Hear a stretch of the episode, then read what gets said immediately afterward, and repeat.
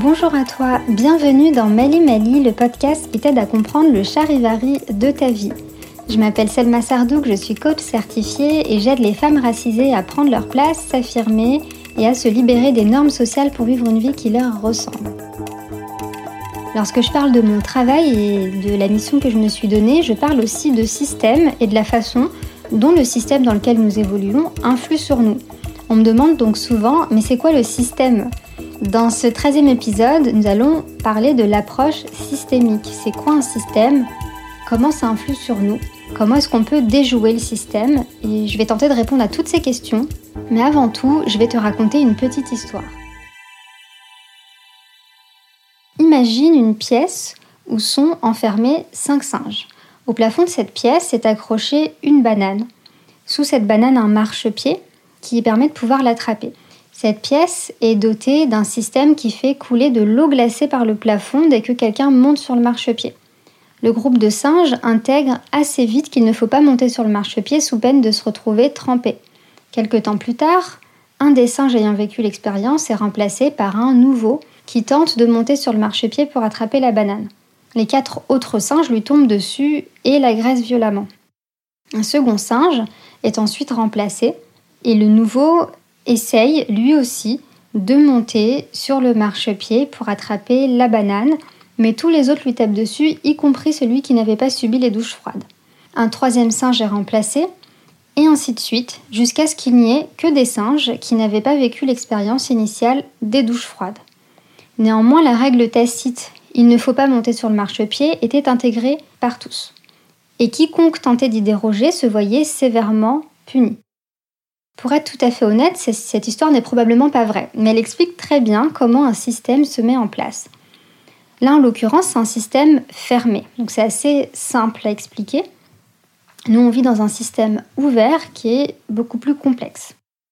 Dans tout système, on se retrouve souvent dans des situations complètement grotesques, régies par des règles tacites et validées par l'ordre établi, et toute personne qui ose remettre en question tout ça est punie d'une manière ou d'une autre. Bref, c'est ça un système. Et il y a des systèmes partout. Une famille, c'est un système, un couple, c'est un système, une entreprise, c'est un système, et plus globalement, un pays, une société, c'est aussi un système, et le monde est un système. Et tout ça, ce sont des systèmes ouverts. C'est-à-dire que le monde est un système, et chaque pays sont des sous-systèmes de ce système plus global. Et dans chaque pays, il y a encore des sous-systèmes qui ont encore des sous-systèmes, etc. Selon l'approche de Palo Alto, un système, c'est un ensemble d'éléments en interaction tels que la modification d'un seul de ces éléments entraîne la modification des autres. C'est la définition de Gregory Bateson. Et un système comprend plusieurs principes. Le premier principe, c'est que le système est plus grand que la somme des composantes du système. C'est ce qu'on appelle le principe de totalité. Les composantes du système, dans notre cas de système sociétal, ce sont les différents groupes sociaux. Donc les, groupes de genre, les groupes de race, les groupes de classe sociale, tout ça ce sont des composantes du système. Et dans chaque groupe social, qui est un sous-système, il y a d'autres sous-systèmes. Et dans chaque sous-système, il y a aussi des rapports de domination comme dans le système global. Dans l'approche systémique, on sort de la causalité linéaire et on ne s'attarde pas sur le pourquoi, pour se concentrer sur un modèle circulaire basé sur le comment. Comment ça fonctionne et comment on peut changer ça On parle d'agir en connaissance de conséquences plutôt que d'agir en, connaissance de cause. C'est ce qui s'appelle le principe de circularité. Et il y a dans tout système des perturbations. Le système répond aux perturbations par des rétroactions afin de se rééquilibrer. Il y a des rétroactions négatives qui préservent le système et des rétroactions positives qui cassent l'inertie pour le faire évoluer vers un nouvel équilibre. Par exemple, une minorité qui réclame un droit, c'est une perturbation. Si la rétroaction est négative, l'ordre établi va se maintenir même si la minorité a dans les faits obtenu un début de gain de cause parce que le rapport dominant-dominé reste. Et si la rétroaction est positive, un nouvel équilibre se met en place et les rapports changent. Le système s'auto-équilibre, c'est-à-dire que chaque composante du système va jouer exactement le rôle qu'elle doit jouer pour maintenir son fonctionnement. C'est ce qu'on appelle le principe d'homéostasie. Et enfin, toutes les composantes du système interagissent entre elles. C'est ce qu'on appelle le principe d'interaction. Et qui dit interaction dit relation et communication. Donc je vais là parler un peu plus, entrer un petit peu plus dans le détail euh, dans la façon de voir les relations et la communication dans les systèmes. Dans l'approche systémique, on parle de relations complémentaires ou relations symétriques. Les relations complémentaires sont basées sur un maximum de différences. Il y a deux positions possibles. La position haute, ce qu'on appelle aussi la, position supérieure, ou la position basse, qu'on appelle aussi la position inférieure. Une relation complémentaire peut être saine si elle est consentie par chacune des parties. Mais elle est pathologique si une des parties est dominée par l'autre sans son consentement. L'exemple extrême d'une relation dite complémentaire et pathologique, c'est l'esclavage. Le deuxième type de relation, ce sont les relations symétriques. Dans une relation symétrique, on se base sur l'égalité, le respect mutuel, avec un échange constant d'informations entre toutes les parties du système. Ça, c'est quand ça se passe bien. Le risque, c'est qu'il y ait une des parties prenantes du système qui tente de sortir de la symétrie et euh, de prendre le dessus sur l'autre. Par exemple, la course aux armements entre les différents pays dominants dans ce monde.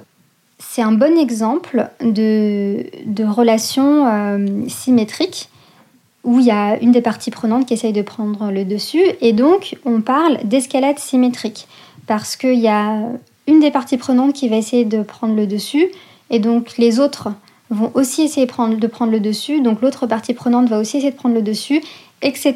Donc on a une escalade symétrique et là c'est un système symétrique qui dysfonctionne. Ensuite, en termes de communication, on part du principe que dans un système, on ne peut pas ne pas communiquer. Et il est important de prendre du recul pour distinguer le contenu de la forme du message. Parce que dans un système équilibré, le contenu et la forme du message sont congruents. Dans un système dysfonctionnel, la communication est paradoxale car elle est faite de ce qu'on appelle la double contrainte. Le groupe dominant, en position haute, donne une injonction. Si tu fais X, tu pourras Y, ou si tu ne fais pas Z, tu pourras Y. Et dans le même temps, une seconde injonction, qui est en conflit avec la première, est aussi faite, mais de façon beaucoup plus implicite et abstraite. Et on ajoute à ça l'interdiction de relever le paradoxe, et on obtient le mode de communication paradoxale utilisé dans tout rapport de domination. Lorsqu'on est face à ce type de communication, l'injonction paradoxale court-circuite la possibilité d'agir. Le mécanisme de défense face à ça, c'est le repli. On se retrouve comme paralysé. Je te laisse trouver des exemples de ce genre de communication paradoxale dans notre société actuelle. Alors à ce stade, peut-être que la question que tu te poses, c'est ok, mais comment est-ce qu'on sort de tout ça? Bah, La première des choses, c'est déjà l'observation et la prise de conscience. Regarder le système fonctionner, prendre du recul et si besoin, cartographier le système. Conscientiser, c'est vraiment une très très grande partie du travail. Et quand on fait ça, on se rend bien compte que tout est lié. Le racisme, le sexisme, l'urgence climatique, euh, le rapport de domination entre les différents pays, etc. Tout ça, c'est juste l'adaptation homéostasique actuelle du système colonialiste d'hier.